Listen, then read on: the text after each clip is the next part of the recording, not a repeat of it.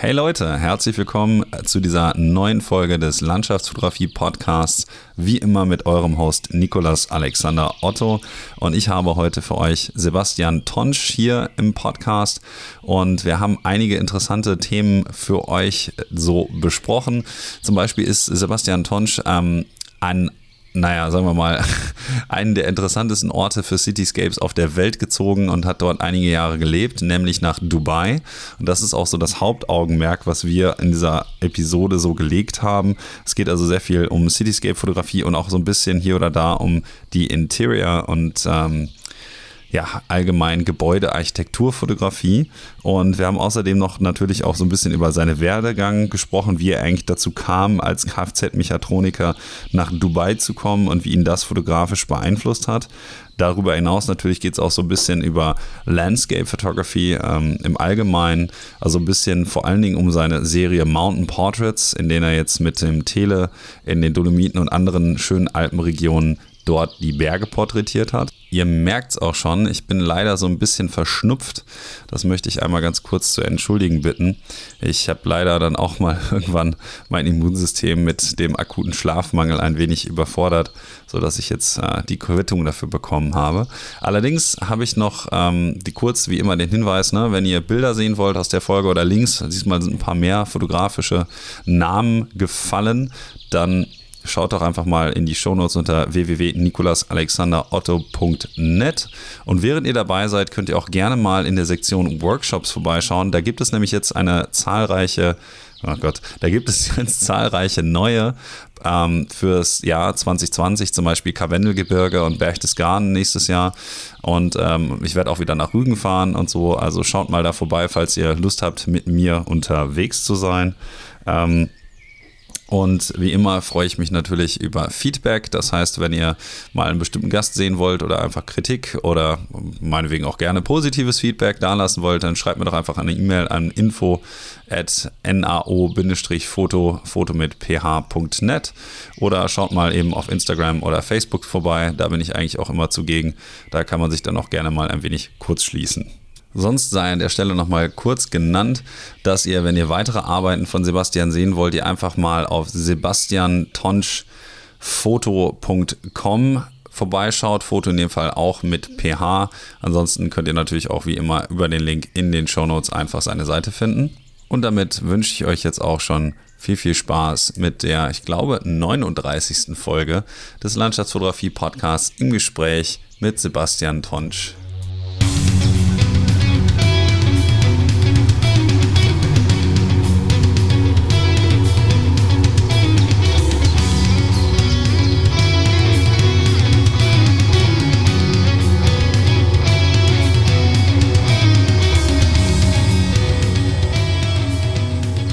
Herzlich willkommen zu einer neuen Ausgabe des Landschaftsfotografie Podcasts und heute habe ich den Exildeutschen Sebastian Tonsch hier bei mir im Podcast. Erstmal wunderschönen guten Abend dir und herzlichen Dank, dass du da bist. Ja, danke, dass du mich eingeladen hast natürlich. Ja, bei den Bildern kann man ja auch im Prinzip nicht Nein sagen, ne? also da, da muss man ja, da kann man ja gar nicht anders. Interessant ist aber natürlich auch, und das ist immer so das Erste, womit ich anfange im Podcast, ähm, so ein bisschen deine Hintergrundgeschichte, wie du zur Fotografie gekommen bist und so. Die artet dann nachher so ein bisschen aus. Ich habe es schon ein bisschen angedeutet mit dem Exildeutschen oder so. Aber vielleicht magst du ja einmal für die Zuhörer und Zuhörerinnen einmal so ein bisschen Revue passieren lassen, wie du eigentlich zu zu der Landschafts- und Architekturfotografie gekommen bist, so bis zu dem Punkt, ähm, wo du dann, ähm, ich teaser das jetzt mal so ein bisschen, nach Dubai ausgewandert bist? Äh, ja, angefangen habe ich eigentlich äh, mit der ganzen Fotografie durch Autos. Ich bin eigentlich durch Autos reingekommen, weil ich zuerst äh, totaler Autofanatiker war und wollte halt gute Fotos machen. Hab dann online geguckt, habe natürlich die Standard Megashots gesehen, die Panning Shots und und was sie da alles drauf montieren und ja, und habe dann halt angefangen so schön langsam hier mit mit mit Kameras. So die wirkliche Fotografie habe ich ja als Kind jetzt hier ein bisschen geknipst und so, aber das war ja nicht ernsthaft. Also ich bin nicht einer von denen, der sagt, oh, ich habe schon mit acht Jahren angefangen. Nee, äh, keine Ahnung. Das war zur Autozeit, vielleicht mit, mit 17, 18 sowas ging es dann los mit Knipsen und so. Äh, ja, dann kam DSLR und so ging das dann langsam vorwärts. Und dann damals war ich noch Kfz-Mechatroniker in Deutschland und hatte dann, äh, sollen wir da schon so weit gehen? Äh, ein Angebot in Dubai und so langsam ging das dann Richtung Fotografie. Ah, das heißt, du hast ähm, zu der Zeit, als du dann größtenteils Autos fotografiert hast oder so, da hast du noch in Deutschland gewohnt und sozusagen das genau. wirklich, der wirklich, der wirkliche Initialzünder war dann, dass du nach Dubai gegangen bist und so viel in Deutschland prinzipiell hast du damals noch gar nicht gemacht? Äh, nee, ich habe in Deutschland schon viel fotografiert, aber äh, ich habe das nie als, als äh, also nie auf dem Level wie jetzt gesehen. Das war immer Hobbyknipserei. Landschaft natürlich, Astro versucht, Sterne zu fotografieren, die typischen Standardaufnahmen, einfach nur hoch in den Himmel geschossen, kein Vordergrund, so die Standardsachen. Mhm. Äh, Landschaften versucht, weil ich bin ja auf dem Land aufgewachsen in Deutschland. Äh, schöne Landschaften überall in Süddeutschland um mich rum, Bayern, äh, eine Stunde entfernt. Also Landschaftsfotografie war immer ein Ding, aber nie, nie äh, im professionellen Bereich immer mehr so zum Spaß. Und ich habe auch nie, also zu der Zeit in Deutschland nie Touren gemacht. Also keine gezielten Touren, Fototouren wie jetzt, sondern ich bin da einfach, habe da geknipst, wenn es sich so gegeben hat eben. Also das heißt, du hast, wenn du zum Beispiel mal im Urlaub oder so warst oder ein Wochenende frei ja, genau. bist du halt irgendwo hingefahren und hast die Kamera eben halt mitgenommen. Ja, aber nicht mal so gezielt. Ich bin da eher in Urlaub gefahren und hatte die Kamera halt dabei äh, da war das noch nicht so, dass die Fotografie so viel Zeit oder so, so, so ein großer Mittelpunkt war wie jetzt. Also mhm. ich habe das halt nebenher fotografiert, so wie jeder andere halt im Urlaub seine Kamera mitnimmt und ein paar Fotos macht und, und habe dann angefangen langsam mehr zu machen, äh, Richtung Landschaftsfotografie, speziell Astrofotografie und bin ja dann eben nach Dubai und, und da ging das erst so richtig los, weil da hatte ich dann einfach mehr Zeit auch zum, zum mhm. Schießen. Ich habe aber noch e-, eine Frage, ich muss da noch einmal kurz einhaken, weil ich das ganz interessant finde, dass du ja deinen Anfang sozusagen mit der Automobilfotografie gefunden hast. Ähm, Dafür sieht man jetzt aber in deiner Galerie, du hast so eine eigene Sektion, wo auch Cars drin steht. Für alle, die jetzt mal nachschauen wollen, die Adresse ist übrigens www.sebastiantonschfoto mit ph.com. In dieser Galerie sind aber, glaube ich, nur vier Bilder drin. Also ja, sozusagen, ja, genau. das hast du dann irgendwann ad acta gelegt, ne? Nee, nee, das, das habe ich dann komplett aufgehört. Irgendwie. Also die Bilder, die ich drin habe, die habe ich nur drin, weil ich die für Porsche Middle East in Dubai geschossen habe. Also es war halt offiziell für Porsche. Deswegen habe ich die drin, aber äh, ich habe da auch nicht viel weiter gemacht in die Richtung. Also die, die Autos sind da ein bisschen, was ich jetzt wieder versuche, weil ich mehr Zeit habe, wieder reinzubringen. Also ich will jetzt auch wieder so ein schönes Projektauto haben, das in der Garage steht, an dem ich dann schrauben kann und so. Mhm. Das fehlt jetzt schon nach einer Weile. Also das kommt jetzt langsam wieder, aber die Fotos werden dann trotzdem nicht kommen, weil die Fotos, die, ich schieße ja viele Autos und ich schieße ja auch meine Autos für mich, aber ich, die passen einfach nicht zu meinem Portfolio, deswegen uploade ich auch gar nichts. Mhm. Weil meine Online-Präsenz Social Media mäßig ist ja hauptsächlich Landschaft und Architektur, deswegen ja, Passt gut, aber man kann natürlich dann, also mich hätte jetzt auch erstmal beeindruckt, weil du direkt gesagt hast, dass die einzigen Bilder, die bei dir in dieser Galerie noch sind, direkt auch noch professionelle Auftragsaufnahmen sind, wie du dann, wenn du das nicht in deinem Portfolio hast, überhaupt an so einen Auftrag rankommst. Äh, auch genau das gleiche, einfach Kontakte in Dubai. Äh, die haben einen Fotograf gesucht. Ich habe für verschiedene Luxusmarker Sachen fotografiert und so haben die mich halt gekriegt. Ich meine, die sind ja alle in einem äh, ja nicht in einem Kreis, aber die, die man kennt sich halt. Mm, ja. Gut, aber ich merke schon, dass sozusagen der, der Knackpunkt dann wirklich der, der Umzug nach Dubai ist. Dann kannst du ja vielleicht mal kurz erzählen, wie es eigentlich dazu gekommen ist und wie dich das dann später dann auch fotografisch natürlich in eine gewisse Richtung gerückt hat, vielleicht. Ja, nach Dubai bin ich 2012 damals äh, nur zum Urlaub erstmal, um es mir anzuschauen. Äh, war in Abu Dhabi, so wie die meisten Deutschen fliegen Abu Dhabi günstiger, äh, aber da sieht man eben nicht äh, die, die wirklichen Arab äh, Abu Dhabi ist schön, keine Frage, aber natürlich nicht wie Dubai. Und äh, habe mir das angeschaut, äh, habe dann Bewerbung geschrieben, weil ich eben in die Region wollte. Äh, habe gesehen, da gibt es viel Potenzial, vor allem für deutsche Kfz-Mechatroniker zu der Zeit war sehr gesucht, also weil die Autos einfach technisch immer fortschrittlicher wurden, aber die Jungs da unten halt nicht mehr hinterhergekommen sind. Äh, die meisten Mechaniker in Dubai sind aus den Philippinen oder Indien, keine schulische Bildung, nichts. Die lernen praktische Schrauben von ihrem Vater oder so. Und äh, die haben uns dann hergeholt, äh, deutsche Mechaniker, um da praktische Ordnung zu schaffen, mehr oder weniger. Zu der Zeit, mein, mein, die Person, die mir den Job dann angeboten hat, war sogar ein Deutscher. äh, interessante Geschichte auch mit der Person. Äh, können wir später vielleicht was drauf eingehen. Ja, äh, der hat mir den Job angeboten, ich bin da runter und, und habe dann praktisch versucht, da in dieser neuen Welt da ein deutsches System reinzubringen in, in eine Kfz-Werkstatt, die einfach gar kein System hatte, überhaupt gar kein System. Mhm. Ist auf jeden also Fall auch ein bisschen unüblich eigentlich, weil du ja aus einem handwerklichen Beruf kommst, jetzt aber dich sozusagen mehr oder weniger mehr auf die künstlerischen äh, auf das künstlerische Handwerk dann bezogen hast. Also wann hat denn eigentlich so dann Komplett, der Wechsel ja. stattgefunden? Also das muss ja für dich dann auch, wie ich schon sagte, so ein bisschen Initialzündung gewesen sein, dass du jetzt da hingekommen bist. Dann hattest du einen neuen Beruf und hast dich in dieser neuen Umgebung wiedergefunden. War das dann für dich auch eine Möglichkeit, einfach die Umgebung ähm, kennenzulernen, dass du gesagt hast, okay, ich bin jetzt in dieser futuristischen Stadt, sieht echt verrückt aus hier, ich nehme jetzt mal meine Kamera und zieh mal los und erkunde so ein bisschen meine neue Umgebung? Ja, das sowieso. Ich bin, ich, ich war ja in Dubai, ich glaube zwei Monate und meine erste Investition war eine neue Kamera. Und weil es einfach, ja, wie sagt man, No-Brainer war, rauszugehen und, und, und äh, zur blauen Stunde zu fotografieren. Die Stadt ist einfach der Wahnsinn. Sowas als jemand, der, der aus Deutschland kommt, äh, der nur deutsche Städte kennt und dann auf einmal in Dubai zu sein und, und die Dimension und die Lichter und äh, das war eine ganz neue Welt. Ich habe sowas gar nicht gekannt davor. Und deswegen habe ich dann das Potenzial da gesehen. Aber dann, was das wirklich ausgelöst hat, der Wechsel vom, vom ähm, ja, Handwerksberuf oder vom Mechaniker in dem Sinne war ich ja dann zu dem Zeitpunkt auch nicht mehr, weil ich hatte ja in der Werkstatt dann äh, die Position vom äh, Service Advisor slash Mechaniker eingenommen, weil die brauchten ja einen, der gut schrauben kann, aber die brauchten auch jemanden, der den Shop organisiert. Hm. Deswegen hatte ich praktisch zwei Jobs, gibt's in Deutschland so auch nicht. Äh, da wird halt alles einfach spontan entschieden, so du machst jetzt das und hier, du kriegst so viel Geld dafür, fertig. Und aber zu, zu, der Zeit hatte ich dann ein Angebot für einen Shoot und das war Eventfotografie oder sowas. Und ich dachte so, ja, gar nicht meins eigentlich, aber ich mach's halt mal.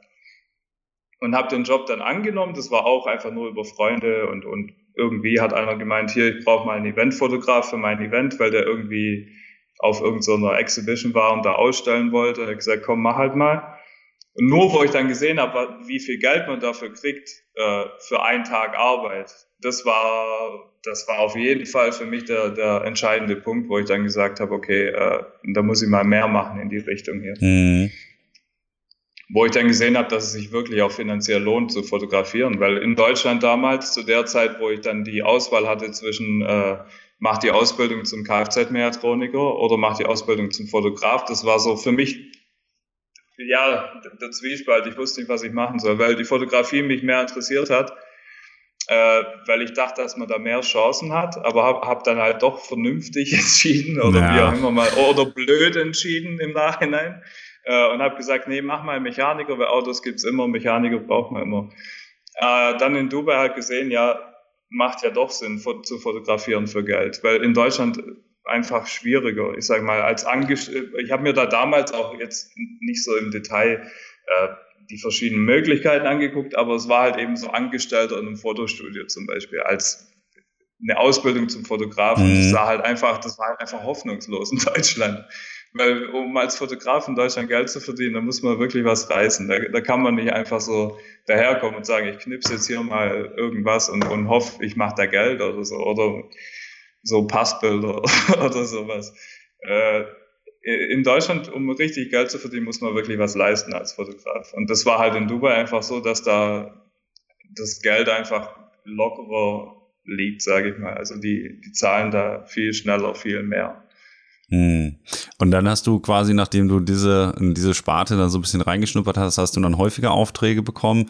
Die waren aber wahrscheinlich nicht das, was du jetzt auch auf deiner Homepage eben größtenteils hast, was so diese ganzen Cityscape-Geschichten angeht, sondern eher das, was dann später, was natürlich auch einen großen Teil deiner Galerie ausmacht, diese Interior-Design-Geschichten waren, oder? Ja, da habe ich damit angefangen und das war ja auch, äh, als, als ich mit dem ganzen Interior Architecture angefangen habe, absolute Nische. Es schießen ja heute auch, ich meine, jetzt schießen ja mehr Leute sowas ein paar Jahre später. Ich meine, allein in der Fotografie, wie schnell sich solche, solche Nischen ausbreiten und recht populär werden. Also das war interessant auch, das zu verfolgen. Und ich habe da angefangen und da gab es kaum Informationen. Und der, die einzigste Informationsquelle für Interior and Architecture Photography war zu der Zeit Michael Kelly. Und, he, und der hat äh, angeboten, Tutorials und dies und das und, und hat auch ein paar YouTube-Videos gemacht. Und habe ich mal so seine YouTube-Videos angeguckt und habe mir das mal angeschaut, was muss man beachten und vor allem, wenn man dann teure Häuser fotografiert, was in Dubai ja nur der Fall sein wird. Mhm. Äh, was muss man beachten, wie schießen die High-End und was machen die, wie beachten die das Licht, was sind absolute No-Gos, was darf man, was nicht. Und allein das hat mich dann schon eine Weile, äh, das hat schon eine Weile gedauert, bis ich das dann wirklich auch drauf hatte, so auf dem Level, dass ich dann da mithalten konnte mit der Konkurrenz. Und äh, dann denke ich einfach, kam halt, ich weiß gar nicht, wie man das sagen soll, ohne dass es so klischeemäßig klingt, da, die, die deutsche Präzision durch, keine Ahnung. Ich habe dann einfach mehr Zeit investiert als die anderen und mehr fotografiert und dann nach und nach hat sich das halt gelohnt. Und dann kriegt man an neue Kontakte, neue Makler, größere Maklerbüros und größere Häuser und immer in Dubai alles relativ. Meine, wenn man in Dubai günstig schießt, dann schießt man ein Haus für eine Million. Das ist natürlich schon ein gutes Budget, was dann wahrscheinlich auch für einen so zur Verfügung steht, weil die Leute dann ein Interesse daran haben, dass man das auch gut darstellt, damit sie es verkaufstechnisch ein wenig höherwertig wieder unter die Leute schachern können. Ne? Also ja, natürlich und, und vor allem für die Architekten. Ich meine, die mhm. Makler sind es ja gar nicht so. Die Makler haben ja gar nicht so hohe Budgets, weil auch wenn die Makler in Dubai unglaublich viel Geld verdienen, äh, weil die Cuts einfach so hoch sind. Also ich meine, manche Häuser, die ich fotografiert habe, die waren so um die 10 Millionen, dann hatte ich manche, die waren 50 Millionen Dollar und die kriegen ja dann trotzdem noch ihren prozentualen Cut und das kann man sich ja dann ausrechnen, wie viel die an einem Haus verdienen. Ja. Äh, zum, äh, ein gutes Beispiel war ein Haus, das ich fotografieren musste, vor dem habe ich gewartet und dann, dann ist ein Rolls-Royce in die Einfahrt gefahren, ein Phantom und ich dachte so, hm, okay, alles klar, das muss der Besitzer sein und stelle mich da vor und so und dann war das der Makler. Also nur um das mal in, in Perspektive zu stellen zu oh Deutschland. Oh ja, das ist natürlich schon echt eine andere Welt. Aber wie war das Komplett, denn, ja. wenn du jetzt gerade nicht Interior Design geschossen hast? Die ganzen so Cityscapes, die du dann gemacht hast, das ist dann prinzipiell eher für dich selbst oder waren das auch Auftragsarbeiten, die du dann am Anfang für war, Am Anfang war es nur ein Hobby eigentlich. Mhm. Ich habe halt die Cityscapes so wie Landschaft zur Autozeit nur zu hobbymäßig geschossen und die zur Autozeit waren eben die Autos das Hauptsubject, sage ich mal. Und äh, zur, zu der Zeit mit Interior and Architecture, da habe ich angefangen, Cityscape hobbymäßig zu schießen, aber habe halt viele Sachen, die ich gelernt habe, was gerade Bearbeitung angeht und so, habe ich eben angewendet in Cityscapes. Und das hat denen eben äh, im Vergleich zu anderen Bildern einen Unterschied in der Optik gegeben, weil man eben in dieser Nische äh, Architectural and Interiors, so wie es auf meiner Homepage steht, mhm. äh, da lernt man einfach Techniken, die man in der Landschaftsfotografie oder, oder Cityscape nicht lernt, weil, weil man sie nicht braucht. Aber wenn man die dann anwendet in Cityscapes, dann hat es ein sehr gutes Ergebnis, weil es eben um Architektur geht, Regeln, ich vertikal müssen wir nicht drüber reden, das sind ja die Basics, aber Licht und so weiter, da, da gibt es schon viele Sachen, die ich anwenden konnte in Cityscapes, die dann eben den Unterschied gemacht haben. Ich war nicht so ein erfahrener Cityscape-Fotograf wie viele andere in Dubai. Äh, da gab es viele andere, die Jahre vor mir schon Burj Khalifa und Co. fotografiert haben, die aber eben landschaftsmäßig bearbeitet haben und ich habe halt architekturmäßig bearbeitet und das hat halt eben dem Finish einen anderen Look gegeben. Ich glaube, das war eigentlich der größte Unterschied. Und der größte Einfluss, den meine Cityscape-Fotografie gehabt hat, war Architektur und Interieur. Hm. Hast du dann auch von der Herangehensweise, wenn du jetzt dann äh, so eine Cityscape äh, shootest, mal abgesehen davon, dass du ja wahrscheinlich, gehe ich mal von außen, Tilt-Shift-Objektiv benutzt oder so, auch von der Herangehensweise jetzt an deine Bildkader oder so, eine andere Herangehensweise, als du das jetzt aus der Landschaftsfotografie gewohnt warst, oder ist lediglich die Bearbeitung als Faktor da ein großes, äh, ein großer Unterschied? Ich glaube, ich, ich glaube, der größte Unterschied liegt in der Bearbeitung. Äh, vom Schießen her mh, hm, relativ wenig Unterschied äh, zu Landschaft, sage ich mal. Außer dass man eben klar Vertikalen deutlich mehr beachtet und, und seine Komposition dementsprechend anpasst. Das wäre für mich der größte Unterschied. Äh, ansonsten schieße ich gar nicht so anders wie Landschaft. Ich meine, Brackets, bald brauchen wir sie nicht mehr, weil die Kameras so gut sind, aber Brackets eben, alles grad, Komposition hängt vom, vom, vom Subject ab, sage ich mal. Das, also wie gesagt, also so einen großen Unterschied macht es gar nicht vom Schießen her, aber bearbeiten mhm. macht einen großen Unterschied. Weil du es ja jetzt so betonst, ich möchte natürlich jetzt nicht, dass du alles aus deinem Nähkästchen sozusagen ausplauderst. Für also, das kommen die Tutorials. Ja, ja, ja ich wollte halt fragen, sonst ähm, vielleicht kannst du ja zumindest mal einen Hinweis geben, was jetzt so grundlegend anders an der Bearbeitung ist bei dir, als jetzt äh, bei einem Standard-Landschaftsfotografen. Hm, ja, schwierig. Ich meine, Standard-Landschaftsfotografen würde ich sagen, der größte. Äh, da, da kann man jetzt gar nicht so vergleichen ich sage jetzt, ich sag jetzt mal Cityscape-Fotograf, der äh, Interior schießt, gegen Cityscape-Fotograf, der nur Cityscape schießt und praktisch so lernt wie ein Landschaftsfotograf. Ich glaube, der größte Unterschied äh, und was man nachher im Bild auch am meisten sieht, aber die, die, die Leute sehen die Bilder und denken, warum sieht's anders aus, aber ich weiß nicht wieso. Äh, ich glaube, der größte Unterschied ist die selektive Bearbeitung. Also ich arbeite mehr mit, mit, mit, mit Auswahlwerkzeugen als sonst was. Alles wird selektiv bearbeitet, keine globalen Einstellungen. Also ich mache kaum eine Einstellung am, in der Bearbeitung, die das ganze Bild betrifft. Ich mache das alles sehr selektiv und das kommt eben aus der Architekturfotografie. Da werden einzelne Lampen selektiert, dann wird die Lampe anders bearbeitet als das Bett, das Kissen anders als der Bettrahmen und, und die Fenster anders als die Decke. Und äh, dieses Prinzip vom selektiven jedes Element im Bild bearbeiten nutze ich eben in der Cityscape-Fotografie, um Gebäude selektiv zu bearbeiten, in dem Fall in Dubai. Mhm. Oder, oder Teile vom Bild. Oder man kann praktisch den, den äh, man kann nur mit Helligkeit und, und mit, mit, mit selektiven Bearbeitung im Bild kann man den, den, wie sagt man, den, den Viewer, den Zuschauer vom Bild kann man praktisch leiten in das Bild. Und, und das lernt man in, in der Architektur, denke ich, recht gut, weil, weil da geht es wirklich nur um sowas. Und vor allem, weil, weil viele sehr gute Architekturfotografen riesen Klienten haben und Architekten, da geht es um alles und da lernt man dann eigentlich jede Technik. Schatten, Licht und so weiter. Und das macht meiner Meinung nach den größten Unterschied. In okay. der Cityscape-Fotografie. Mhm. In der Landschaftsfotografie ist wieder relativ, weil da, da soll ja alles wie aus, aus, aus einem Stück wirken, sage ich mal. Da, da, gut, ich mache auch in der Landschaftsfotografie sehr viel selektiv, aber natürlich anders, Luminanzmasken und so. War auch was, was ich zum Beispiel durch Architektur gelernt habe. Also Luminanzmasken habe ich für Architektur benutzt, bevor ich sie für Landschaft benutzt Ja, wenn du halt häufiger dazu kommst, Architektur oder Cityscapes zu fotografieren, ist ja auch normal, dass du das dann später erst auf das andere ja, sozusagen damit übertragen hast. War das ja, dann eigentlich auch so? Also ich meine, wie, wie sah das dann bei dir üblicherweise so aus? Hast du dir dann irgendwie vielleicht in Google Earth oder anderer Software ein hohes Gebäude ausgeguckt, hast gesagt, okay, irgendwie Wetter macht XY, ich habe gerade mal Zeit, ich gehe mal hier oder da auf ein Hausdach. Ich habe ja mal von so Leuten wie Elia Locardi und so gehört, dass das nicht ganz so einfach sein soll, auf bestimmte Gebäude raufzukommen und so. Ähm, wie ist das so mit dem, mit dem Zugang und wie suchst du dir da so in der Riesenstadt dein, deine verschiedenen Bildkader eigentlich raus? Ja, Grüße an Elia. Äh, ich war ja der, deren Guide für die F-Stopper-Tutorials in Dubai. Ah. Äh, äh, ja, äh, so, durch mich zum Beispiel. Äh, die haben mich angeschrieben und haben auch gesagt, die brauchen Access und was ich, was ich habe und was mhm. ich nicht habe. Und wir hatten zu der Zeit relativ gut Access. Also ich hatte viele, viele Zugänge, weil ich eben äh, viele Penthäuser und so fotografiert habe.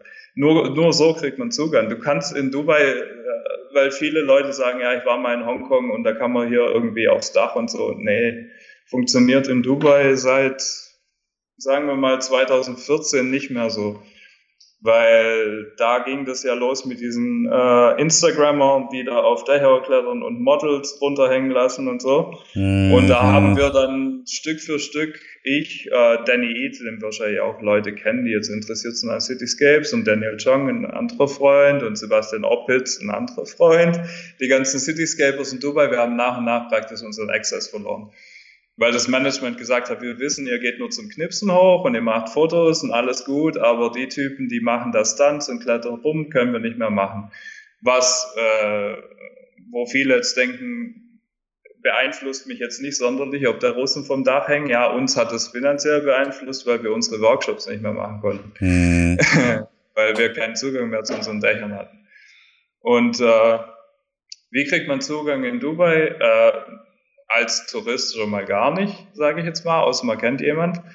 Äh, ansonsten nur durch äh, eben Angebote, wie ich hatte, durch, weil, weil ich auf verschiedene Makler fotografiert habe. Ich hatte zum Beispiel im Index Tower eine der bekanntesten Locations in Dubai. Die ganzen Nebelbilder, die man sieht, sind meistens vom Index Tower. Sicht über Downtown Dubai und so weiter. Äh, da hatte ich Zugang, weil ich eben da im Penthouse fotografiert habe. Das waren es waren drei Stockwerk Penthouse. Ich weiß gar nicht, wie viel waren das? 15 Millionen, also ich weiß gar nicht, Riesending. hatte zwei Küchen. Oh Mann. Äh, eine unten, eine oben. Und da hatte auch fünf Balkone. Und da waren wir eben oft. Und ich hatte Zugang dort und ich habe das auch abgeklärt mit dem Investor. Und er hat gesagt, hey, wenn du, wenn du fotografieren willst, kein Thema, äh, ich sage dem Security Bescheid. Und so hat es dann funktioniert. Und ich habe dann die ganzen Leute mitgenommen und die, genauso wie Elia, der hat sogar eine, wer sein Tutorial kauft und sich das anschaut und sieht die Szene in Dubai Index Tower, ja, das, da stand ich genau hinter der Kamera, haben wir gerade in dem Penthouse geschossen, von dem ich jetzt rede. Lohnt sich übrigens, die Reihe zu kaufen, von Elia, sehr gut. äh, äh, und ja, und so war das eben. Ich habe den Zugang gekriegt durch meine Shoots eben. Und aber, aber die, das heißt also, dass die ganzen Shoots, logischerweise, weil ich auch so ein bisschen danach gefragt hatte, wie du dich eigentlich in diesem Großstadtdschungel so ein bisschen orientiert hast. Du hast dann logischerweise natürlich, wenn du das Penthouse fotografiert hast, auch die Aussicht fotografiert. Wusstest genau. also immer eigentlich schon aus dem eigenen Fundus, den du so hattest, wie, wo, welche Perspektive dann aussehen würde. Genau. Genau. Und deswegen habe ich dann auch nach und nach äh, ein Gebäude nach dem anderen kennengelernt und jetzt in Downtown Dubai äh, die meisten Gebäude, mit, also es ändert sich eben so schnell, aber die meisten Gebäude mit einer guten Aussicht kenne ich. Also ich kenne eigentlich jede Aussicht. Das also ist natürlich kein Wunder bei dem privilegierten Zugang, dass dein Portfolio so wahnwitzig groß ist und du so viel umwerfende Aufnahmen aus der Stadt da hast. Also. Ja, ich, ich, gut, ich hatte meinen, meinen besten Morgen dort, den ich hatte mit Nebel zum Beispiel, der war ja kompletter Zufall da war ja auch so, war auch genau das Penthouse, wo Elia Locardi auch seine Aufnahmen gemacht hat und so weiter. Und äh, da hatten wir echt viel Zugang zu der Zeit. Aber jetzt mittlerweile ganz schlecht. ganz, ganz schlecht. Ja, kann ich ja ganz gut nachvollziehen. Also Instagram ist ja der Grund, warum viele Sachen so langsam vor die Hunde gehen oder schon bereits genau. komplett vor die Hunde gegangen sind. Ist natürlich traurig zu hören, dass das auch so einen destruktiven Einfluss natürlich dann auch deiner, auf deine Arbeit hatte. Ähm, ist es denn äh, so, dass du trotzdem mehr oder weniger noch so aus der Erinnerung heraus, das war auch eine Frage, die ich äh, bekommen habe ähm, von, ich glaube, es war Manuel Becker. er wollte wissen, was so dein, dein Lieblingsspot. Ja, ich glaube, der, der wird den Podcast wahrscheinlich auch dann mal hören. Ähm, ja, bestimmt. Er ähm, wollte wissen, was dein Lieblingsspot eigentlich ist in Dubai. mein Lieblingsspot muss ich sagen Karperstau, weil Karperstau äh, meiner Meinung nach für Downtown Dubai alles liefert, was man braucht. Aber leider nur bis 2013. Also wer jetzt Access kriegt zum Tower, auch schön, aber ich glaube, viele Sachen sind jetzt nicht mehr so offen wie vorher. Da stehen schon viele Gebäude in Downtown nicht im Weg, aber ich fand es besser ohne die. Aber Carbash Tower definitiv. Äh, aber ist ein Wohngebäude und der Besitzer hat Kameras auf dem Dach installiert. Wir hatten da früher Zugang durch Securities. Hier zahlt man äh, einen gewissen Betrag und die lassen einen aufs Dach. Äh, so ging das früher. Äh, und die, die haben dann äh, uns hochgelassen früher und ich hatte tatsächlich mein, mein, meine erste Location, wo ich richtig so Cityscape, Cityscape geschossen habe, war Carbash Tower und war auch die beeindruckendste Location mit der Kreuzung im Vordergrund und Burj Khalifa genau dahinter, perfekt eigentlich. Ah, jetzt glaube ich, ich, weiß ich, welche Bilder du meinst. Genau. Mhm. Ich packe dann am besten nachher auch mal eins in die Show Notes, weil das ist natürlich schon ein relativ ähm, opulentes äh, Bild, möchte ich dann behaupten, auch gerade mit dem ganzen Licht unten und so. Mhm. Ist es denn so, dass du auch eine quasi eine Lieblingstageszeit so hattest? Weil wenn man sich das Portfolio mal so anschaut, ist halt viel an der blauen Stunde, mhm. ähm, weil du da natürlich die, die Farben hast und so. Ähm, ich gehe mal davon aus, dass da ein bisschen Timeblending vielleicht hier oder da involviert ist. Für alle Leute, nee. die vielleicht nicht wissen, was das ist, können wir es auch erklären. Aber nein? Nein, muss ich direkt. Äh, okay. Äh, kein, äh, kein, bei mir wird kein Himmel äh, im Vergleich zur Tageszeit verändert. Also okay. was der Elia macht, Timeblending, super Zeug und so, aber also nicht für mich. Ich mache, ich schieße so, wie es aussieht. Also meine Himmel sind, also mein Vordergrund ist immer zur gleichen Zeit aufgenommen wie der Hintergrund. Ja, immer. okay. Ja, also, also ich dachte jetzt vielleicht teilweise in der blauen Stunde ist es natürlich dann einfacher, ähm, noch ein bisschen zu warten, bis die ganzen Lichter an sind und dann eben den Himmel, ähm, der noch etwas heller ist, dann mit den Lichtern im Vordergrund zu kombinieren, wenn die Lichter dann schon etwas, beziehungsweise wenn halt das etwas dunkler ist und ein paar mehr Lichter an sind oder so.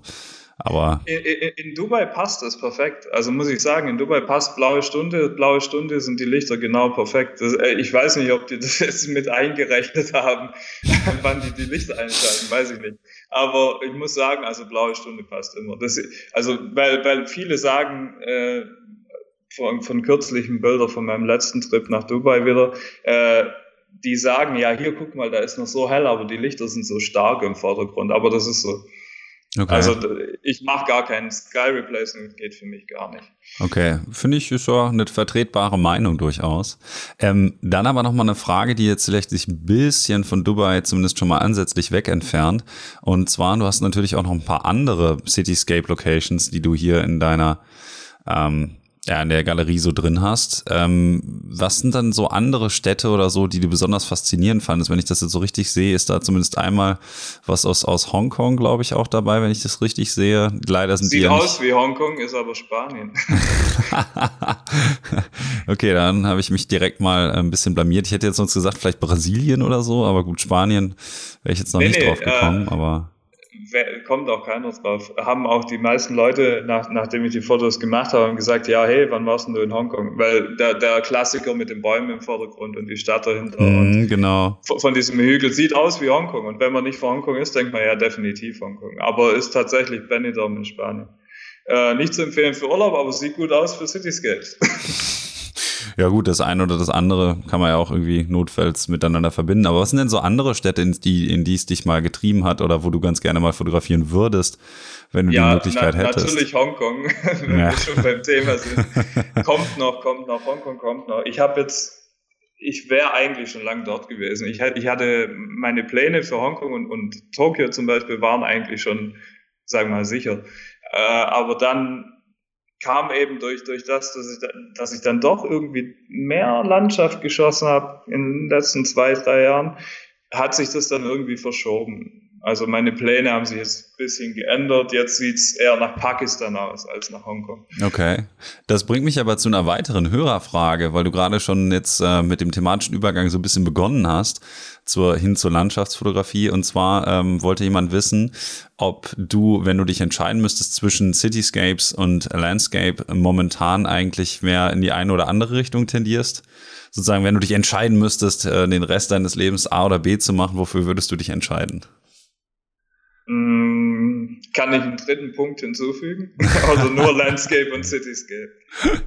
nee, leider, äh, wir bleiben erstmal bei der Originalfrage. Ich, ich sag Landscape. Ich okay. Sag Landscape. Landschaft einfach nur, weil, weil Landschaft, Natur ist meins. Ich bin Naturmensch und ich würde immer Landschaft bevorzugen, egal wie. Also hast du dann auch häufiger mal, wenn du in Dubai warst, irgendwie Sehnsucht nach der Heimat gehabt oder dir gedacht, oh, yeah. okay, ich muss jetzt irgendwie in die Dolomiten okay. oder Oh ja.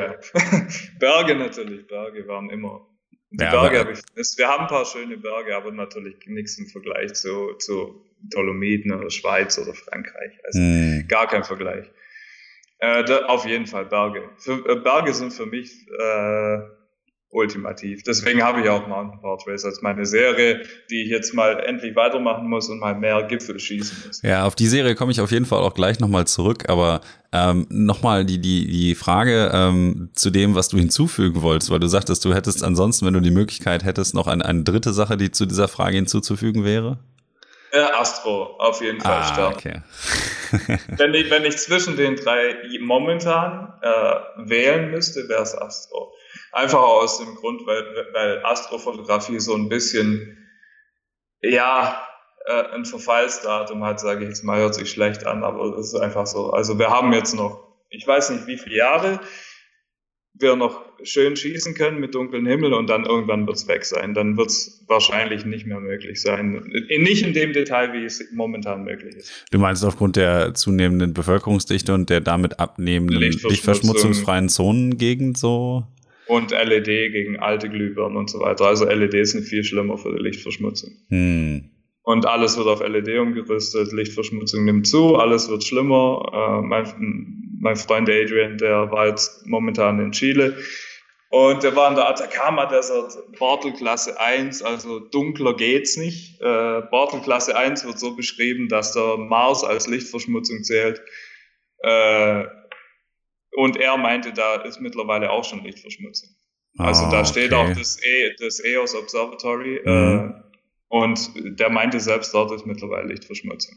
Oh, nicht, nee, natürlich nicht vergleichbar mit, mit Europa, naja, aber, klar, aber es fängt an und das ist nur eine Frage der Zeit. Und jetzt hat man ja auch die Gerüchte gehört, dass die da anfangen hier, äh ich weiß nicht, was sie abbauen wollen in, in Patagonien und so weiter. Und wenn es da dann losgeht äh, mit Konstruktion und Bauen und so, und dann wird Atacama Desert auch bald Geschichte sein. Also das wird dann keine Bottle Class 1 mehr sein, das wird dann halt eine Bottle Class 3 oder so nach einer Weile. Das heißt, man muss dann früher oder später irgendwann nach hm, Tibet oder irgendwo. Irg irgendwann gibt es nur noch auf dem Ozean dunkle Himmel. Hm. weil, weil auf Land sieht schlecht aus. Also äh, ich weiß jetzt nicht, ob es die Leute so interessiert mit Astro, aber jetzt in Dubai zum Beispiel oder in die UAE, äh, Vereinigte Arabische Emirate, VAE in Deutsch, äh, wir hatten ja auch Top-Locations. Wir hatten ja eine Location, Al-Qua, und da noch immer die Go-To-Location. Mein Kumpel Sebastian Oppitz hat vor kurzem erst einen Timelapse dort geschossen, absolut irre. Äh, aber da nimmt es eben auch zu. Die bauen jetzt, die haben halt diese schreckliche Angewohnheit in Vereinigten Arabischen Emiraten, dass Autobahnen immer beleuchtet sind, egal wo und egal wie lang. Und das heißt, man fährt dann in die Wüste für drei Stunden und da sind überall Lichter an. Und wenn die jetzt noch mehr Autobahnen bauen, dann äh, wird die Location auch bald fertig sein. Und das war halt die einzigste in UAE. Und das heißt, dass man dann in UAE einfach keine Astrofotografie mehr machen kann. Da ist einfach mal ein ganzes Land äh, ausgeschlossen von dem praktisch. Und so sehe ich das eben. Und, und ich rede jetzt nicht von 20 Jahren, von dunkel bis hell, sondern ich rede von fünf Jahren. Also vor fünf Jahren war es da stockduster und mittlerweile sieht man da bald keine Sterne mehr. Naja gut, ich glaube, diese Entwicklung wird ja zumindest nicht überall in dem Maße vorangetrieben, dass es bestimmt ja, auch noch ja. irgendwo ein paar Himmel geben mag. Aber klar, natürlich gerade da, wo die Energie halt, auch nichts ey, kostet. Ich rede jetzt auch nicht, ich rede jetzt auch nicht von den nächsten paar Jahren. Ich rede über lange Sicht, wenn, wenn die, die Menge an Lichtern so zunimmt, äh, dann wird's schwierig bald. Also dann, geht, dann bleibt wirklich nur noch Afrika und da ist wirklich dunkel, weil da gibt's kein Licht. da, da sind die Himmel gut, aber da kann man auch nicht so einfach hingehen. Also das stimmt wohl. Aber gut, dann ist der, ähm, sagen wir mal, sternklare Himmel und das Milky Way Panorama natürlich dann auch wieder eher ein Alleinstellungsmerkmal für die Leute, die ja noch ein wenig Fußarbeit oder ein wenig organisatorische Arbeit ja, investieren genau. wollen für solche Bilder, ne?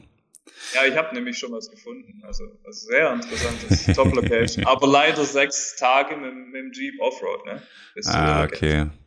Ja, oder Aber könnte was werden. Man muss halt sechs Tage laufen bei anderen Locations. Habe ich ja dieses Jahr auch noch gemacht. Also ich war ja in Lesotho ähm, yeah. Da sind wir auch acht Tage oben im Hochgebirge überhalb von 3000 Metern rumgelaufen und da gibt's ja jetzt auch nicht so viel, eigentlich bis auf Kuala Zulu Natal, also unten so ein Nationalpark mit so ein paar kleinen Kaschemmen und sowas, da war auch nicht viel mit Lichtverschmutzung, aber gut, ja, ist, ist wahrscheinlich immer noch nicht äh, vergleichbar mit dem, was man in Atacama noch zumindest bekommt, aber das war auch schon sehr ja, natürlich na, natürlich Atacama muss man auch sagen, äh, Top Location, einfach weil 360 Tage im Jahr wolkenfrei. Ja?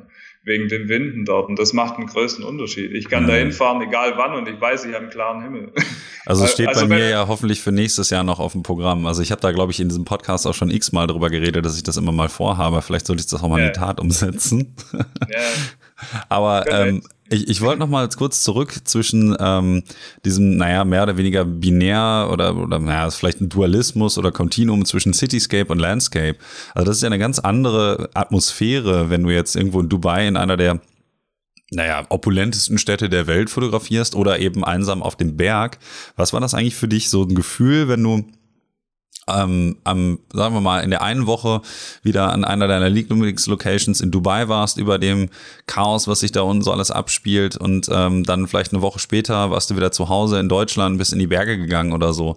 Ähm, wie, was macht das so mit dir, mit der Herangehensweise und, und suchst du dann auch immer diesen, oder hast du zumindest als, zu dem Zeitpunkt, als du dann noch in Dubai gewohnt hast, ähm, diesen, diesen Dualismus auch so ein bisschen gesucht und was macht das so mit dem inneren kreativen Seelenleben, dieser Wandel? Äh, äh, gute Frage, sogar äh, mit den Bergen, weil ich glaube, dass die Rooftops in Dubai den Bergen am nächsten kommen in Dubai. Weil die Dächer, ich meine, jemand, der noch nie in Dubai war, der, der wird wahrscheinlich Schwierigkeiten haben, das zu verstehen, aber jemand, der dort im Urlaub war zumindest mal, der weiß, was da los ist. Also an Bewegungen, an, an Geräuschen, an allem Möglichen. Dubai ist eine Stadt, die, die, da geht's einfach nur vorwärts die ganze Zeit. Und der einzigste ruhige Ort, den es gibt, ist entweder die Wüste nachts zum Astrofotografieren oder die Dächer. Weil wenn man dann so hoch oben ist, dann hört man auch den Lärm nicht mehr. Dann wird's ruhiger. Und ich glaube, die Ruhe auf den Dächern war auch was, das mich gereizt hat. Nicht nur die ganzen Wetterphänomene zu fotografieren, was natürlich viel wieder mit Landschaft zu tun hat, äh, oder den Einfluss von der Natur. Was für einen Einfluss hat die Natur auf, auf eine Stadt wie Dubai, die in einer Gegend gebaut ist, die nie für Menschen gedacht war?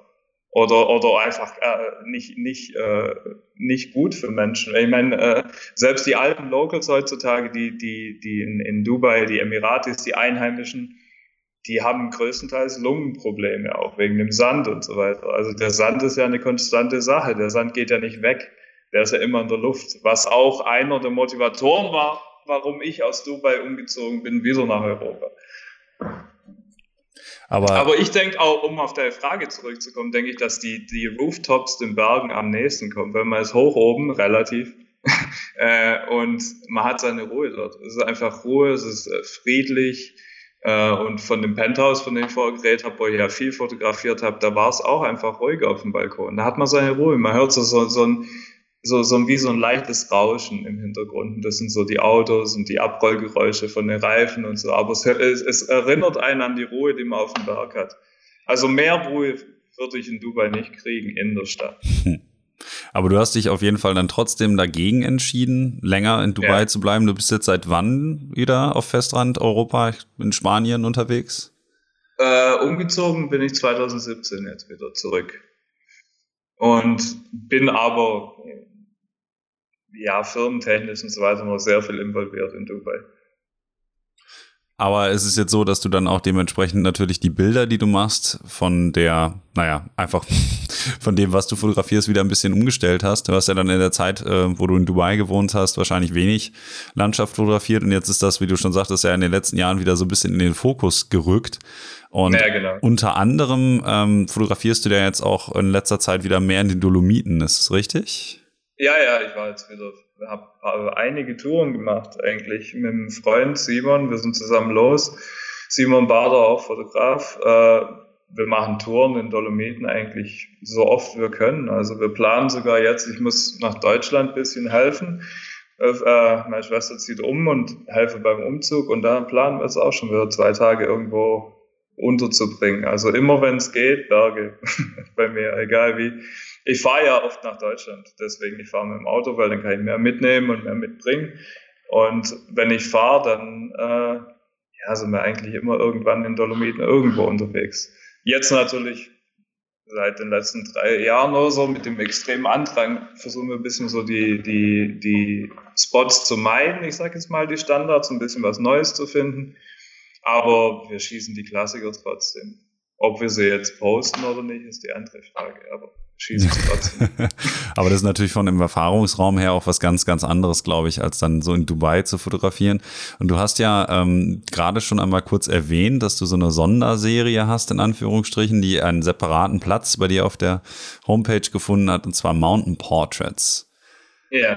Vielleicht magst du einmal kurz mir und unseren Zuhörern so den kreativen Gedanken hinter dieser äh, Bilderserie erklären und vielleicht mal so, so eins äh, von diesen Bildern exemplarisch herausnehmen und daran erklären, was dieser Ansatz eigentlich ist und wie dich das kreativ so erfüllt.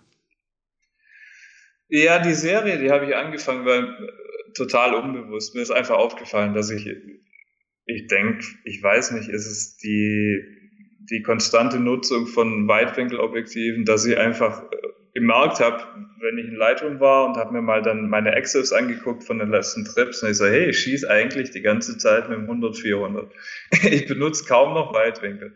Und dann dachte ich so, warum? Und dann, ja gut, ich benutze Weitwinkel für Astro, ich benutze Weitwinkel für, für Interior Architecture die ganze Zeit, muss man ja zwangsweise praktisch immer, immer das gleiche Objektiv zu verwenden. Und, und da habe ich dann einfach gemerkt, dass, dass mir die, die, die Kompression von, von Teleobjektiven einfach mehr zusagt. Also ich finde Details in einem Berg äh, mittlerweile interessanter als eine Weitwinkelaufnahme von einem Berg. Jetzt nicht zwingend, das kommt natürlich auch auf die Umstände, Wetter und so weiter drauf an, Licht und noch. Aber dass ich eben gemerkt habe, dass ich die meisten Gipfel angefangen habe, weit zu schießen und dann direkt in Tele gegangen bin. Also ich habe mit in, in drei kurzen Trips, also wirklich kurze Trips in Dolomiten, habe ich 17.000 Raws geschossen mit dem 100-400. das ist natürlich also auch eine, eine, große Anzahl an Bildern, ne? Insgesamt. Ja, ja gut, äh, Brackets muss man auch noch bedenken. Aber trotzdem, äh, also für, für meinen Standard, sage ich jetzt mal. Ich kenne ja, ich schieße ja immer Brackets. Egal, ob ich es brauche oder nicht, ich schieße immer Brackets, einfach nur aus Sicherheit. Das ist auch so eine Gewohnheit aus dem Architekturding, denke ich weil man einfach nicht, da konnte ich einfach nicht sagen, ah, sorry, hier, ich habe was überbelichtet, lass noch mal schießen. Das geht bei so teuren Häusern nicht. Und die Sicherheit habe ich dann irgendwie in die Landschaft übernommen, dass ich einfach immer Bracket schieße, auch wenn ich es wirklich nicht brauche. Und äh, aber trotzdem war die Menge in der kurzen Zeit für, für, für meine Standards echt viel. Also und habe dann eben angefangen, jetzt, jetzt äh, in verschiedenen Gegenden dann immer verschiedene Teile von einem Berg auszusuchen oder, oder einer Gegend und, und wenn das Licht stimmt und die Wolken stimmen, vor allem Wolken, äh, dann, dann schieße ich eben lieber, ich sage jetzt mal Mountain Portraits, wenn man es so nennen will. Ich meine, das ist praktisch ein Porträt von einem Berg. Ja, weil halt sozusagen alles, was man nicht gerade braucht, aus dem Bild halt herausgenommen wurde. Ja, genau. Es geht um den Berg. Ja. Es geht nicht um, um, um was drumherum und so weiter. Es geht einfach um den Gipfel, um, um, de, um den Stein selber, wenn man so wirklich sagen will. Und, und die, die Form, ich meine, wenn man sich allein die Linien anguckt in manchen Gipfeln, man sieht einfach die Schichten von Steinen schon fast. Also ich finde es einfach beeindruckend. Ist es denn auch so, dass das für dich ähm, vom kreativen Ansatz her ähm, vielleicht ein bisschen einfacher oder schwieriger ist, dich in sowas reinzudenken? Oder ist das auch einfach nur, weil du jetzt ja wahrscheinlich immer noch einen Großteil deines Einkommens eben mit Architecture und Interiors machst, dass das auch ein bisschen ist so, ach, ich habe jetzt mal keine Lust aufs Weitwinkel, ähm, ich mache das jetzt wirklich einfach auch ein bisschen so aus Protest? Ja, ich, äh, ja auch. Aber ich denke, ich finde es halt einfach spannender, weil, weil ich einfach... Äh, ich sage jetzt mal, im Job, wenn man so nennen will, äh, nie mit dem Tele schieße. Also ich schieße einfach generell nicht mit dem Tele. Nicht mal annähernd. Also wenn ich, wenn ich Interieur schieße, wenn ich mal, wenn ich mal richtig, richtig reinzoome, dann sind das so 50 Millimeter. Und deswegen denke ich, kam dann so nach und nach, äh, gerade mit dem 100, 400 finde ich eine Top-Brennweite. Ich weiß, die meisten schießen 70, 200, aber ich finde halt für meine Mountain Portraits finde ich 200 nicht genug. Deswegen 100, 400. Und von 70 bis 100 fehlt mir auch nicht so viel. Also ich habe ehrlich gesagt auch ein 100, 400 auch genau aus dem Grund.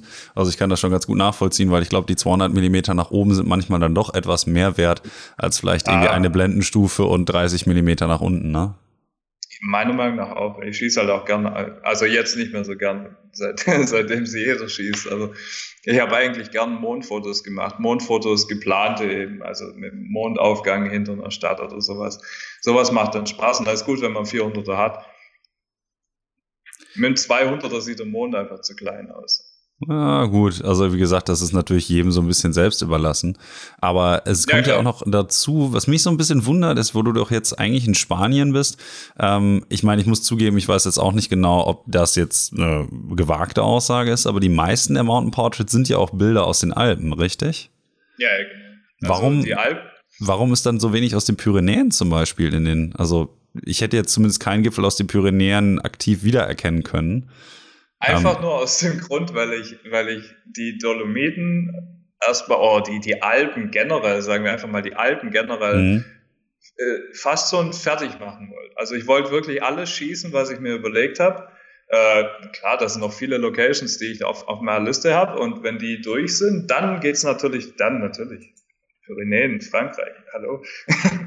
Also wundert mich halt, weil ich meine, das ist doch von dir aus nicht weit auf. Also ich meine, ich weiß jetzt nicht genau, wo in Spanien du momentan situiert bist, aber die Strecke nach Deutschland erscheint mir doch immer ein bisschen kürzer als. Äh, Na, nee, 1800 Kilometer. Oh, okay. Strecke.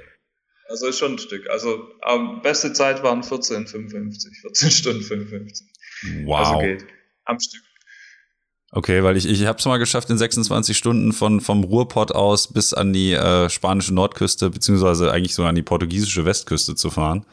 Ja. Also dann hast du ja quasi schon einen Großteil des Weges, bis du in den Pyrenäen bist, sozusagen hinter dich bringen können. Aber ja, gut, 14 also, Stunden ist schon sportlich. Ja, nach Deutschland, also Süddeutschland natürlich. Ich bin aus Süddeutschland, deswegen. Aber ja, das, das war schon gut. Also die Fahrt war echt gut. Da waren wir schnell. Da sind wir morgens um neun los und waren irgendwann nachts da. Äh, aber ich bin oft gefahren, deswegen. Ich, ich fahre ja, äh, ich, deswegen sagt mein Kumpel ah, Sekunde, halt, halt Sekunde. Äh, ich ich habe gedacht, du brauchst 14 Stunden von wo du jetzt bist bis in die Pyrenäen.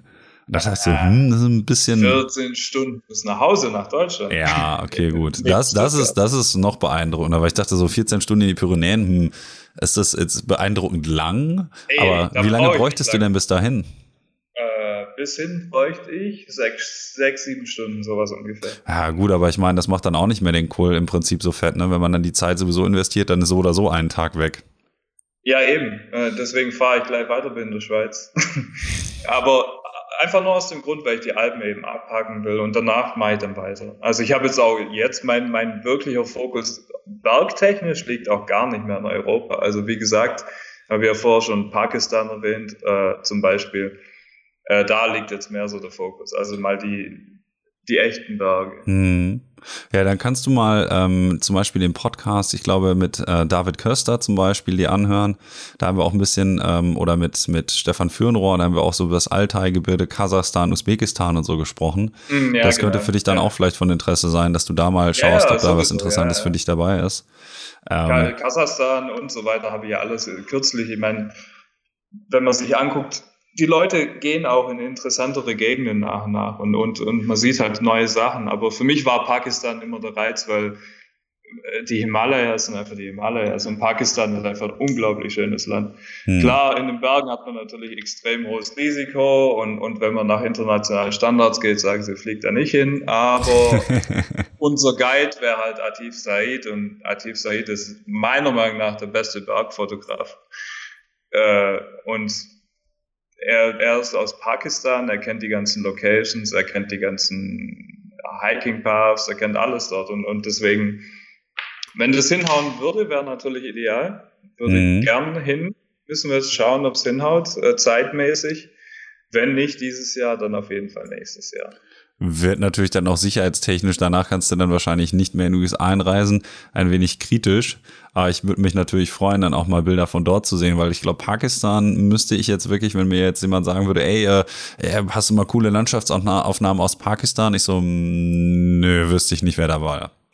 Ja, und so ging es mir auch vor ein paar Jahren. Aber dann, äh, weil ich eben in Dubai war und, und viele meiner Fotofreunde sind Pakistanis, äh, so Hape und so weiter, aus Dubai, Cityscapers, und, und die kennen sich und die haben mir dann erzählt von Nativ Said vor ein paar Jahren, drei Jahren, noch vier Jahren. Und da habe ich mir dem seine Fotos mal angeschaut, er ist ja eigentlich Wildlife-Fotograf und Bergfotograf, und da habe ich erst gesehen, was Pakistan eigentlich kann. Also landschaftsmäßig, mhm. Wahnsinn. Also ich meine, ich meine, wenn man jetzt die Fotos zum Beispiel sieht von Peru, gerade sieht man sehr viel Peru und Chile und so, absolut beeindruckend. Aber Pakistan, boah, also Schweiz hoch 10, würde ich sagen. Türkise Seen, aber halt mit 8000er Peaks äh, außen drumherum ne, und so weiter. Also sehr beeindruckend. Und, und, und dann sowieso im Oktober äh, mit den Herbstfarben und so weiter, total irre. Also richtig irre. Viel ja. krasser. Also äh, ich sage jetzt visuell mal viel krasser als die Dolomiten. Aber Dolomiten natürlich wunderschön. Also ich will jetzt nicht sagen, die Dolomiten sind nicht schön oder irgendwas, aber wenn man einfach eine gewisse Berghöhe gewohnt ist oder eine gewisse Landschaft und dann Pakistan sieht, das sieht einfach fast fake aus, weil es so total irre ist einfach. Also ich kann mir schon gut vorstellen, dass das durchaus nochmal ein bisschen beeindruckender ist. Da muss ich mir vielleicht nachher auch mal einen, einen Eindruck verschaffen ähm, und mal bei Atif Said äh, vorbeischauen. Ja, ähm, ich werde natürlich die ganzen Namen auch äh, für alle, die sich jetzt wundern, ja, hm, die ganzen Namen und so hier und da, die könnt ihr natürlich alle auch in den Show Notes finden. Ähm, damit wir jetzt sozusagen auch nicht uns alle so ein bisschen äh, hier auf den selbst auf dem Schlips treten, ähm, indem wir gar nicht wissen, worüber wir reden, äh, packe ich das alles mal in die Shownotes. Ich nee, habe natürlich jetzt noch alles, weil, ja. weil ich nenne jetzt viele Namen und, und, die Leute sagen, wer ist das, wer ist das, werden alle verlinkt unten. Da könnt ihr ja. Das ist, glaube ich, äh, eine ganz gute Idee. Hast du denn eigentlich auch so in den Dolomiten oder so einen Lieblingsberg, bei dem du jetzt mal so exemplarisch dann auch so sagen könntest, okay, ähm, den habe ich schon so oft fotografiert oder so, den finde ich so klasse, das ist eigentlich so, so mein Lieblingsberg? Ja, ich weiß nicht, das, das wäre jetzt so klischee-mäßig, wenn ich sage Geißlerspitzen, aber sieht halt einfach mega aus, was soll man machen? Also ja. Äh, ich finde einfach Geisterspitze im, im, Wellnesstal beeindruckend von der Struktur her. Ich mag eben Berge, die so, ja, wie sagt man das, so richtige Spitzen haben. Das sieht so ein bisschen schon fast nach Patagonien aus, finde ich. Äh, ja, ich finde Geisterspitzen schön. Hört sich jetzt natürlich, jemand erwartet jetzt was Spektakuläres, aber was sonst? Matterhorn, Matterhorn, na klar. Das sind alles Klassiker, aber die sehen einfach beeindruckend aus als Berg. Ob sie jetzt zu Tode fotografiert wurden oder nicht, egal, aber die sehen einfach beeindruckend aus. Deswegen wurden sie auch zu Tode fotografiert. äh, drei, drei Zinn natürlich, mhm. wieder ein Klassiker, aber sieht halt einfach wirklich, wenn man, wenn man, wenn man nur das Wesentliche sieht, die Struktur vom Berg, die Form, sieht einfach gut aus, deswegen fotografiert es auch jeder. Naja, ich sag mal so, da kann ich ja eigentlich nur mehr ähm, mal ein Vorbild daran nehmen und vielleicht dann demnächst auch nochmal wieder in die Dolomiten fahren. Ich traue mich ja schon gar nicht mehr wegen dem ganzen Auflauf der Leute. Ja, das, das stört mich am meisten eigentlich. Deswegen gehe ich immer im Mai, weil dann, dann sind die ganzen Pässe noch zu und alles zu und die ganzen Wanderwege zu. Und wir stapfen dann durch den Schnee und dann hat man auch meistens noch gute Himmel, weil, weil zu der Jahreszeit die Himmel einfach brutal sind während Sonnenuntergang und Aufgang und so. Äh, ja. Da hast du natürlich auch den, den Vorteil, dass du gar nicht mehr auf den Berg drauf musst, wenn du eh mit 400 Millimeter ja, ja, genau. dir natürlich ein Stück weit ranholen kannst. Ne? ja, genau. Ja. Ich muss ja nicht hochklettern, ich habe ja Tele. Ist es denn so, dass du ähm, dann auch jetzt die zukünftige Zeit erstmal damit verbringen willst, größtenteils dann auch Landschaft zu fotografieren? Oder kannst du dir dann halt, wie du schon sagtest, auch mal wieder vorstellen, dann demnächst in Tokio oder äh, vielleicht in Hongkong dann zu fotografieren? Wo siehst du so in Zukunft dann deinen Schwerpunkt so in diesem, in diesem äh, bipolaren System? Na, ich denke, für, für Cityscapes wird es äh, erstmal planmäßig Dubai bleiben. Ich muss ja immer wieder mal hin. Äh, gucken, was so Sache ist in Dubai. Und, und ja, wie gesagt, ich bin da noch recht eingebunden in Dubai und habe da auch noch, ich habe sogar noch ein Bankkonto dort, obwohl ich nicht mehr dort wohne.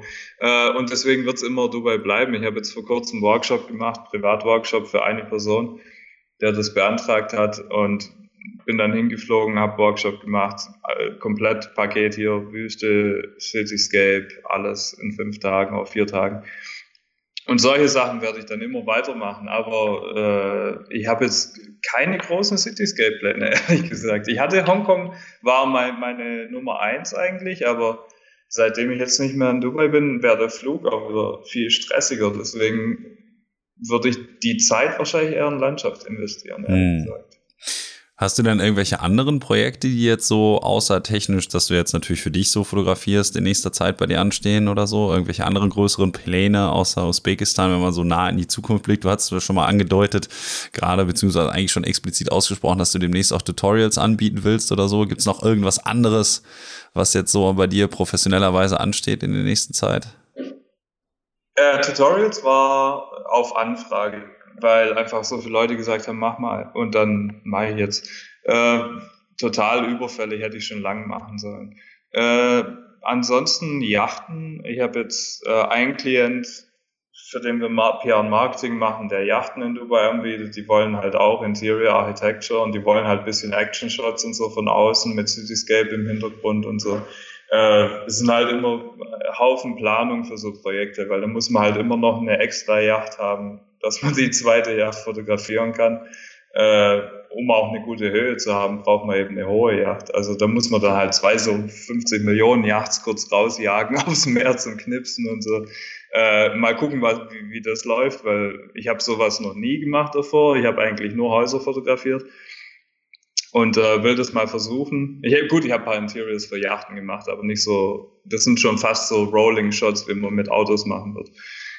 Äh, mal gucken, wie das läuft. Also kommt drauf an. Äh, Klient hat Interesse, Klient will Bilder, will bessere Interiorqualität haben.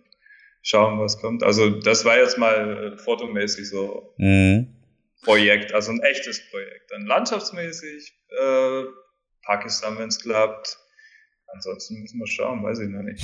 Ich bin da sehr spontan immer mit meinen Landschaften. Klingt, klingt auf jeden Fall ja alles schon mal relativ zielorientiert, finde ich gut. Kann ich mich ja demnächst dann hoffentlich, also auf die Pakistan-Bilder würde ich mich natürlich ein kleines bisschen mehr freuen, ne? Muss ich ja, ja mal ganz ehrlich zugeben. Ähm, also zum guter Letzt, ähm, ich muss mal so langsam ein bisschen auf die Zeit achten, würde ich dich aber nochmal bitten, dass du vielleicht mir und unseren Zuhörern nochmal kurz eine, eine Info gibst, welchen anderen Landschaftsfotografen ähm, du vielleicht ganz gerne hier mal im Podcast hören würdest, bei dem du dich dann äh, auch wirklich freuen würdest, wenn ich den mal hier drin habe. Denkst du, ja, klasse, den wollte ich schon immer mal äh, im Podcast haben und ein bisschen mehr über den wissen oder so. Wer kommt dir da so in den Sinn? Landschaft? Oder Cityscape? Du, ähm, ich nehme auch gerne ein Cityscape, aber Landschaft wäre natürlich auch nicht schlecht. Also, äh, ja, lass mir überlegen, schwieriges Thema. Aber es kommt ja auch drauf an, das muss ja auch für dich äh, passend sein. Landschaft. Ja, ansonsten nimm doch einfach mal jemanden, bei dem du so denkst, so, ja, da habe ich neulich mal Aufnahmen gesehen, finde ich klasse, jemanden, die du länger folgst, ob das jetzt hundertprozentig ins Profil reinpasst, ist ja nochmal was anderes. Ich schaue einfach mal, was sich da machen lässt und ob das für mich dann Muss auch Sinn ja ergibt, aber du kannst sein, natürlich, ja? ja, du kannst ja, kannst ja auch einfach mal äh, Namen rausholen oder so, einfach was dir so im Kopf umherschwert. Also wenn du mal einen von den, von den echten Cityscape OGs hier im Podcast haben willst, dann, dann würde ich auf jeden Fall sagen Sebastian Oppitz. Ein Kumpel von mir aus Deutschland, der, der praktisch äh, einfach interessant, der Werdegang. Äh, sehr interessant, würde ich sagen, sogar für einen Podcast, weil, weil total irre. Also meine Story ist ein Scheiß im Vergleich zu sein. So, so wie es sich entwickelt hat, so von wegen, äh, mach mal was komplett anderes, geh nach Dubai und dann plötzlich äh, hast du hier einen, einen Roboter-Videoarm in deiner eigenen Halle stehen und bist selbstständig als Highspeed-Fotograf für Videos. Zum Beispiel wäre ein interessanter Kandidat, okay. der auch sehr viel Cityscape fotografiert hat, jetzt eben mehr Timelapse macht durch seinen Job, aber war ein, einer der Pioniere in Dubai auf den Dächern, auf jeden Fall Sebastian Oppitz. Äh, sehr interessanter Gesprächspartner, macht jetzt Highspeed-Zeug mit dem Bolt. Ich weiß nicht, ob du die schon mal gesehen hast. Diese Roboterarme von Bolt, diese schnellste Roboterarm für Filmkameras und so. Also ich, ich kenne die Vergleichsteile von Nikon, weil ich jetzt letztes Mal auf der Fotokina war und mal so ein Teil gesehen habe, aber die Marke sagt mir jetzt nichts. Nee, nee, die Bolts, die sind auf einem ganz anderen Level. Okay. Äh, der wäre sehr interessant, wenn es um, um, um sowas Technisches geht und so. Und, mhm. und für Landschaft, wer spricht in Deutsch? Hattest du Nikolaus Römmel schon hier? Yep. Ja. äh. Wenn dir ad hoc keiner einfällt, dann kannst du mir auch gerne einfach später nochmal irgendwie ein, zwei Namen schreiben. Dann nee, brauche ich dich jetzt nicht. Sagen, weil, weil, weil, weil, sonst kotzen alle ab und sagen, hey, äh, du hast nicht meinen Namen gesagt. Ja, ja, ja. Genau. Ich überlege Deutsch sprechen, das ist mein Problem, weil wie gesagt, ich habe mit der deutschen Fotocommunity ganz wenig zu tun. Äh, Felix Inden hattest du schon? Yep. Ah, verdammt. Wo gibt's denn noch aus Deutschland? Also du kannst auf jeden Fall mal bei mir in die Podcast-Liste gucken, da sind einige deutsche Fotografen dabei. Ja, äh, wie gesagt, also ganz, ich bin da ganz schlecht, weil ich habe ja wirklich mit der deutschen Fotoszene gar nichts am Hut. Ich kenne ja kaum jemand aus Deutschland, wirklich, weil, weil ich kenne nur die, die internationalen Leute halt. Wenn, wenn jemand sagt, hier der und der, dann kenne ich die und habe wahrscheinlich mit denen schon was zusammen gemacht, aber Deutschland ganz schwierig. Weiß ich gar nicht. Wen ja, wie gesagt, es ist ja, ist ja überhaupt gar kein Problem. Bevor du jetzt noch äh, die ganze Zeit überlegst, würde ich einfach sagen, hey, äh, schreib mir einfach die Tage nochmal und ich werde einfach ja, mal schauen, ob ich den Sebastian mal kontaktiere. Das ist ja überhaupt ja, kein Problem. Den mal. Der, der ja. kann dir mal interessante Sachen erzählen. Der, ich weiß nicht, ob du den Film Awaken gesehen hast, aber für den hat er hauptsächlich gearbeitet. Ach, Tom Lowe. Ja, und Sebastian hat Timelapse für den geschossen, aber da soll er selber erzählen, wie, wie das ausgeartet okay. ist im Endeffekt und was passiert ist. Aber äh, ja, solche Sachen. Also er hat halt viel für, für, für, für, für Dubai Film geschossen, sehr interessant. Und wie gesagt, die Highspeed-Sachen, die er jetzt macht, total irre. Total irre. Okay. Also ganz anderes Level. Ja, dann schaue ich doch mal, dass ich die guten Mann vor die Linse, äh, vor die Linse, mh, hm, vors Mikro bekomme. Vors Mikro, ja, genau. ähm, und bedanke mich mal ganz herzlich, dass du dir jetzt so viel Zeit genommen hast, hier äh, mit uns ein bisschen im Podcast aus dem Nähkästchen zu plaudern. Und ähm, wünsche dir auch an der Stelle dann noch einen, einen wunderschöenen Abend und ich würde sagen, äh, wir quatschen dann nochmal wegen der anderen Empfehlung, die dann noch aussteht, ne? Ja, ich link alle, ich link alle, als Freunde. Okay, alles klar. Dann vielen herzlichen Dank dir und äh, wir Dankeschön. sprechen uns, ne? Ja.